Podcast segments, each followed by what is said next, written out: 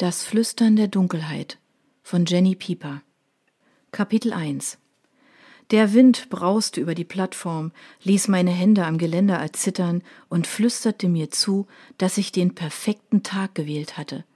Heute würde ich verschwinden und nicht zurückkehren. Die Lichter der Stadt breiteten sich unter mir aus wie Sterne, die sich auf einem Meer spiegelten. Ihre Anordnung war wahllos, doch erzählten sie tausend fremde Geschichten. Hier oben auf dem Berg im Grünen, mit dem Rauschen der Blätter und der Abgeschiedenheit, fühlte ich mich frei. Während bald der Morgen anbrechen und der Alltag in der Stadt weitergehen würde, änderte sich für mich alles. Ich hatte diesen Weg bewusst für meinen Abschied gewählt, denn die Aussicht war atemberaubend. So zeigte sich meine Heimat in ihrer ganzen Pracht, die meinem alten Leben wegen dieser scheußlichen Visionen verwehrt geblieben war. Hoffentlich fand ich einen glanzvolleren Neuanfang. Ein Seufzer entschlüpfte meiner Kehle. Für einen Moment legte ich den Kopf in den Nacken und schloss die Augen. In mir braute sich ein Schrei zusammen, der all die Wut und Ungerechtigkeit enthielt, die mich hierher getrieben hatten. Aber um ihn loszulassen, fehlte mir die Kraft. An jedem Tag in den letzten Jahren war ich schwach und machtlos gewesen dazu verdammt, tatenlos zusehen zu müssen. Ich wollte hier weg, mehr nicht. Die Hände vergrub ich in meinem Haar und starrte in den Himmel, bis meine Kehle von den zu schnellen Atemzügen austrocknete, bis nur noch krächzende Laute meine Atmung begleiteten. Vor mir lag Einsamkeit, und ich begrüßte sie, denn sie war die letzte Hoffnung auf ein Leben ohne die Visionen. Keuchend breitete ich die Arme aus und genoss den Wind, der an mir zerrte. Ich wollte davonfliegen und nicht mehr zurückblicken.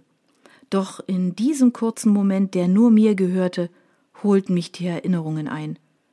Dunkelheit, Rauschen, ein Knall. Zitternd schlang ich die Arme um den Körper, während ich den Tod meiner Eltern wieder vor mir sah. Eindringlich schüttelte ich den Kopf, um die Bilder zu vertreiben, aber es half nichts. Die Vision zu diesem Ereignis hatte mich vor so vielen Jahren heimgesucht und war zu meiner Vergangenheit geworden. Den Teufel würde ich tun und wieder zuschauen, wenn meiner besten Freundin das gleiche bevorstand. Es war an der Zeit, dass ich verschwand.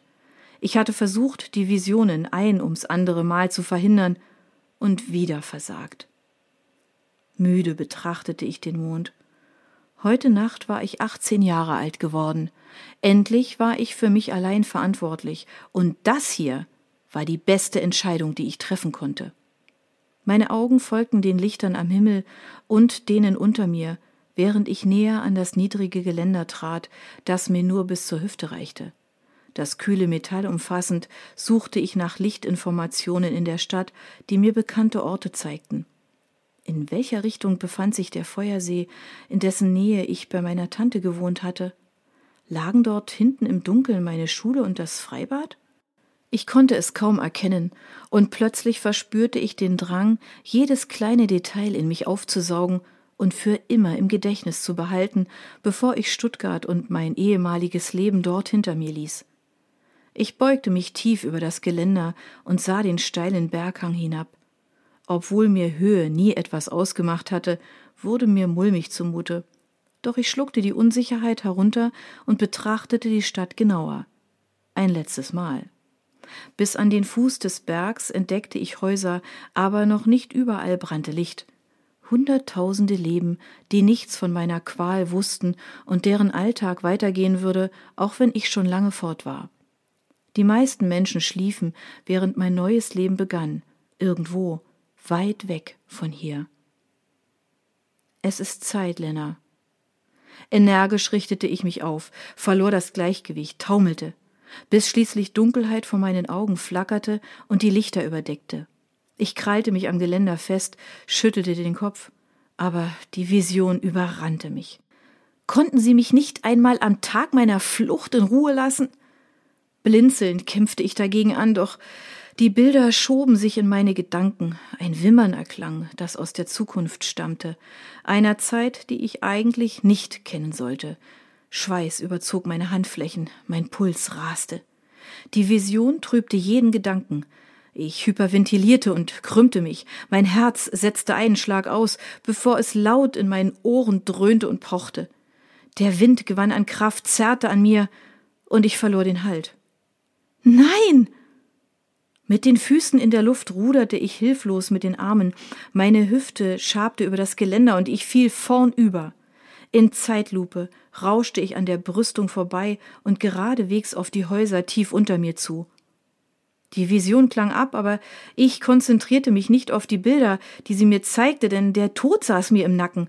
Mit den Fingernägeln kratzte ich über den rauen Bodenbelag der endenden Aussichtsplattform, streifte vereinzelte Grashalme, doch nichts bekam mich zu fassen. Vor mir lag der Abgrund und ich, ich stürzte ungehalten hinab. Noch während eine Stimme in meinem Kopf flehte, dass ich nicht sterben dürfte, überschlug sich mein Körper. Wind peitschte mir ins Gesicht, ich riss die Augen auf und schrie. Der Klang schien meilenweit entfernt zu sein, fremd und genauso unwirklich wie mein Todesflug. Die Lichtflecken der Stadt näherten sich in erschreckendem Tempo, es begleitete mich ein Gefühl der Schwerelosigkeit, und plötzlich stand die Zeit still. Es gab keine Geräusche mehr, keine Gedanken, nur mich und die Geschwindigkeit, mit der ich meinem Ende entgegenflog. Ein Schatten zischte an mir vorbei. Ich riss den Kopf herum und versuchte, seinen Ursprung auszumachen. Ein Tier? Vor meinen Augen flimmerte ein dunkler, unförmiger Punkt vor dem Meer aus Lichtern. Hilf mir! schrie ich in den Wind. Diese Nacht sollte ein Abschied sein, aber nicht mein Tod. Die Gestalt verharrte vor mir in der Luft, und mein Fall stoppte. Wie eingefroren hielt mein Körper mitten in der Bewegung inne. Schwarze Augen trafen meine, starrten mich an, während dunkle Schwingen durch die Luft sirrten. Aus dem Rumpf streckten sich mir menschliche Arme entgegen, die ab den Ellenbogen in schwarze Federn übergingen. Ich ruderte schwerfällig mit meinen Gliedmaßen. Was zum Teufel? Halluzinierte ich?